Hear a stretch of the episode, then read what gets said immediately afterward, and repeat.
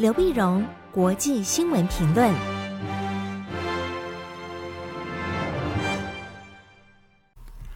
各位听众朋友，大家好，我是台北东吴大学政治系教授刘碧荣。今为您回顾上礼拜重要的国际新闻呢。上礼拜，当然，美国总统拜登的亚洲之行是大家最关切的一个重点。在美上个礼拜五的时候呢，五月二十号，美国总统拜登展开了他的亚洲之行。姚志行的五月二十号抵达韩国，在韩国呢，他先去了呃三星半导体工厂。那么，和韩国总统尹锡悦在三星副会长李在镕的这引导之下呢，参观了工厂。当然，这谈到的是美国最关心的整个供应链的一个韧性啊。那第二天早上呢，他到韩国的忠烈祠，也他们叫显忠院，显忠院参拜，然后再去龙山的总统府和尹锡悦会谈。晚上呢，在中央博物馆国宴，韩国的财经界的重量级人物几乎全部都出席了。然后二十二号的时候呢，他在他参观了现代汽车会长的郑义轩的一个会谈，然后和尹锡悦一起视察了韩国空军作战司令部航空航天作战本部。那这次呢，拜登的韩国之行呢，当然强调对韩国的支持，对韩国支持呢，那么并且跟韩国表示要建立全球全面的战略同盟关系。全球全面的战略同盟关系，也就是韩美同盟的这的关照面呢，不只是在朝鲜半岛，而且呢扩及到全球，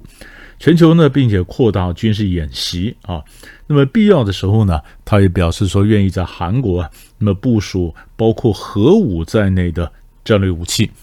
重新启动扩大遏制战略协议体。好，就是韩国跟呃美国之间呢有一个军事对话的一个一个组织，叫做那么扩大军事遏制战略的协议体啊，一个协议体一个体一个组织。那现在就这样扩大加强的军事的合作的关系啊。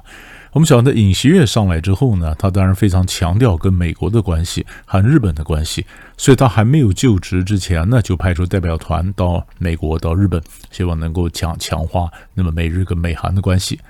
啊，那当然，这些强调韩国在国际上的一个影响力啊，尤其在这个半导体的供应链啊，在军事上的等等，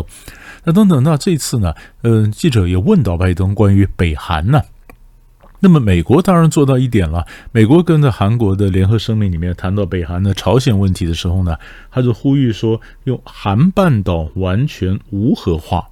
来取代所谓的完全可核查、不可逆的无核化。本来就是川普总统时候强调的是完全的可核查的不可逆的一个无核化啊，就讲北韩。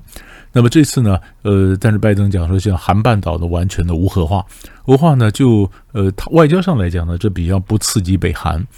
可是呢，当然美国也表示他跟北韩要提出很多次要跟北韩来对话，但北韩都已读不回啊啊。所以，人记者问到拜登说：“你关于北韩的问题，那拜登就讲说：‘那么我有一句话当给金正恩了，讲什么呢？呃，就是一个字，hello，句号啊，hello，句号，句号就是说我送了很多信给你，那现在你怎么回应呢？’尹锡悦也讲说，现在就是看呃北韩的球在北韩那边，看北韩怎么回应。但基本上呢，韩国跟美国的军事关系有加强，那也谈到了整个亚洲区域，当然也谈到了呃台海。”啊，所以这一次整个拜登的亚洲之行呢，你可以看得出来啊，他是拉着，主要是拉着这个呃，这个日本啊、韩国啦，以及在日本要开的 QUAD 啦，就是印太的四边的这个会谈呢，那么希望能够建立从军事到经济上的一个同盟来遏制中国。啊，就看到这是拜登的韩国之行，然后到了日本。到了日本呢，当然最第一个到日本方面最关心的就是，那么在五月二十三号礼拜一的时候呢，拜登跟岸田文雄会谈后，在记者会上表示啊，如果中国大陆用武力攻台的话，美国承诺与军事行动保卫台湾。但美国人强调说，他是一中的政策没有变啊，但是拜登这是非常明显的讲说，美国承诺以军事行动保卫台湾。那这个意义在哪里呢？意义在是打破了过去美国的一个战略含糊的一个政策。那战略以前过去呢，整个战略上是保持一个模糊。那保持一个模糊呢，你很难猜美国到底会怎么做啊？那当然是想要约束台湾呢，得约束中国大陆啊。那这一次呢，他把他讲得很明白。讲明白以后呢，当然改变了美国整个战略的一个思维，就是说，你如果打，你如果当然希望这一个中国政策没有变啊，但是呢，不认为说中国大陆应该用武器武力来夺取台湾。如果真的是用武力攻击的话呢，美国会介入。那中国大陆当然马上就跳起来就讲说，呃，你这个叫做干预内政嘛，因为这是就中国大陆的观点，这是内政啊，你这个干预内政。但是你可以看得出来，美国现在是越越来越强硬的一个呃强硬的一个策略。强硬策略呢，同时呢，美国除了这个改变过去的战略模糊之外，但也有人讲说，战略模糊变成战略清晰，会被事情变得更为紧张啊？让这个两岸关系反而平添了许多可能冲突的一个变数。但是更重要的是，那美国也表示呢，要支持日本入常啊。你可以看到岸田文雄这一阵子外交政策非常非非常的活跃啊，非常活跃，因为他明年会接 G7 的主席，呃，七国经济集团的呃，就共七大工业国集团的这个主席哈、啊。但是岸田文雄呢，这次上来，不过包括他到东南亚、到印度访问，甚至他到欧洲、到英国，重新建立了新英日同盟啊，呃，这个都表示他有非常高的一个企图心。啊，企图心。那英日同盟，我们晓得，在十九世纪末，英国跟日本结合英日同盟，当时是对抗法俄同盟。啊，法俄同盟，英国跟法国有争执，日本跟俄国有争执，所以英日同盟对上了法俄同盟。结果呢？结果后来日本跟俄国这边在亚洲打了一场日俄战争，结果在东国，在中国的东北打了一场日俄战争。啊，这是上个世纪，呃，在在十九世纪末二十世纪初，呃的时候，当时整个国际政治的一个态势。那打了日俄战争之后呢，嗯，当然后来他们又开始和解。啊，但是你可以看到，倒是十九世纪末的时候呢，当时的英日同盟，然后现在呢，二十二二二十一世纪的时候呢，呃，又有这个英日新的英日同盟二点零啊，等于，二点零版的英日同盟。英日同盟这次要遏制的不只是呃俄国，当然也指着中国。那所以岸田文雄非常积极，他非常积极的配合美国，那大有一副就是跟美国希望能够共治天下的这样的一个味道，味道。所以美国呢表示说呢支持岸田岸田文雄，嗯，的这这政策啊，也支持日本进入联合国，但是常任理事国。那支持日本入常呢，当然也也也完全改变了二战之后的整个秩序。那中国大陆当然也会也也反对。啊，所以这整个的旧的秩序在逐渐被颠覆之中啊，六之中呢，那么然后呢，那么日本跟韩国呢也将表示谈呢，要确保半导体、电池等物资呢不会断链啊，那么那并且当双方要协作，对于说微电子啦、网络、网络这个呃监控系统等等科技产品进行管制啊，那他们强调是美日竞争力的竞争力还有韧性的伙伴关系。啊，那强调当然是在数位经济啦、开放无线电呃接取网络啦、网络安全啦、呃关键的基础建设等等方面进行合作。但是更重要的是，那么拜登呢又在日本的时候呢又公公布了这个呃亚印太经济架构的一个构想啊，就是 IPEF。IPEF 呢，这很显然的是一个新的一个经济的一个安排。但是这个不是自由贸易协定，自由贸易协定，那么它是在五月二十三号的时候正式启动啊，那么这个 IPF 印太经济架构的这样的一个峰会，那么重点在数位的国际贸易啦、供应链呐、呃脱碳和基础建设以及反逃税及腐败等等四大议题。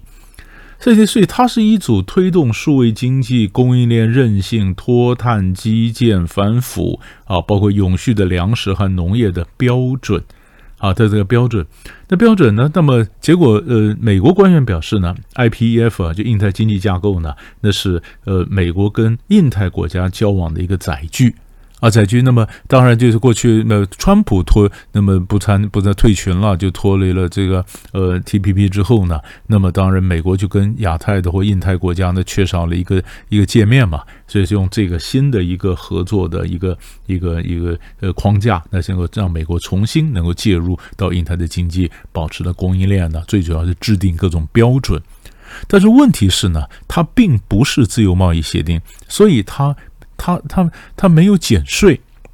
也没有对美国国内市场的准入啊。那对呃东南亚国家来讲，有些国家感到非常失望啊，因为它基本上没有什么用，没有进入这个标准，但我进不了美国啊，不是自贸协定。那么对东北亚国家，日本跟韩国来讲呢不一样，因为它美国在强调是各种供应链、半导体啊、高科技供应链的各种产业的韧性啊。那这个呢，日本跟韩国可以做比较大的贡献。那总是那么 IPEF 重新出来一个新的一个经济架构出现。那么当然在这里面还有一个值得关注的就是呢。呃，澳洲啊，那么进行大选，然后澳洲大选呢，叫新的总理出炉以后，赶快就飞到了日本，那么参加跨的就是印太四边那个会谈。所以，我们最后看一下澳洲的大选。澳洲在二十一号的举行举行大选，像国会大选呢，结果最后工党的党魁亚亚班尼斯啊，亚班尼斯出现，啊，那么就是过去的莫里森呢，莫里森自由党的这个莫里森，那么嗯就选败了，然后工党出来。工党出来，工党选上呢，就在二十三日的时候呢，紧急宣誓就职啊。那么他外长啊，外长那么外长黄英贤，那么紧急宣誓就职，然后赶快就飞到飞到日本来开会。那这次澳洲这个选举呢，有几个大的特色。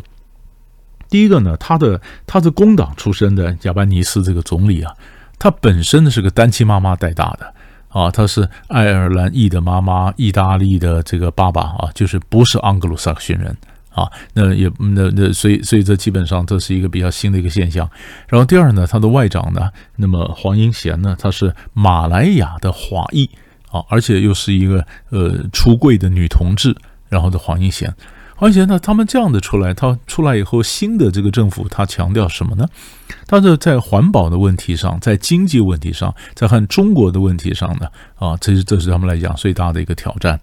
因为澳洲的经济，那么最近遭遇很大的一个问题啊，物价不断的上涨，不断上涨，所以所以这个新的总理就说他的大手笔啊，要补助首购族买买买房子的首购族要打的这么大手笔的补助，那么包括这个补助这个婴幼儿的照顾啊，因为他自己单亲妈妈养大的，知道那个痛苦，然后呢，加大的这个减排的这个力度啊，就是在环保问题上，以前任政府做的太差。那么，其实澳洲还有一个大的问题，就是跟所罗门群岛的关系不好。所罗门群岛关系不好，那么，呃，所罗门群岛本来应该澳洲的地盘，结果后来跟中国大陆就签了安全协定，所以他新的总理也表示，他要加强和太平洋岛国的军事合作啊。那么要开设一个澳洲太平洋防卫学院，赶快亡羊补牢。啊，赶快亡羊补牢，这是他的内政部分，就是很，但是他们也承认说，跟中国的关系仍然非常的艰困啊。那怎么样去改善跟中国的关系？但是这新的领导班子马上飞到日本去，那么参加跨的会谈。那跨的会谈怎么谈？我们将持续为您关注。所以大概来讲，我们就上礼拜抓几块大的新闻为你抓到这里，我们下礼拜再见。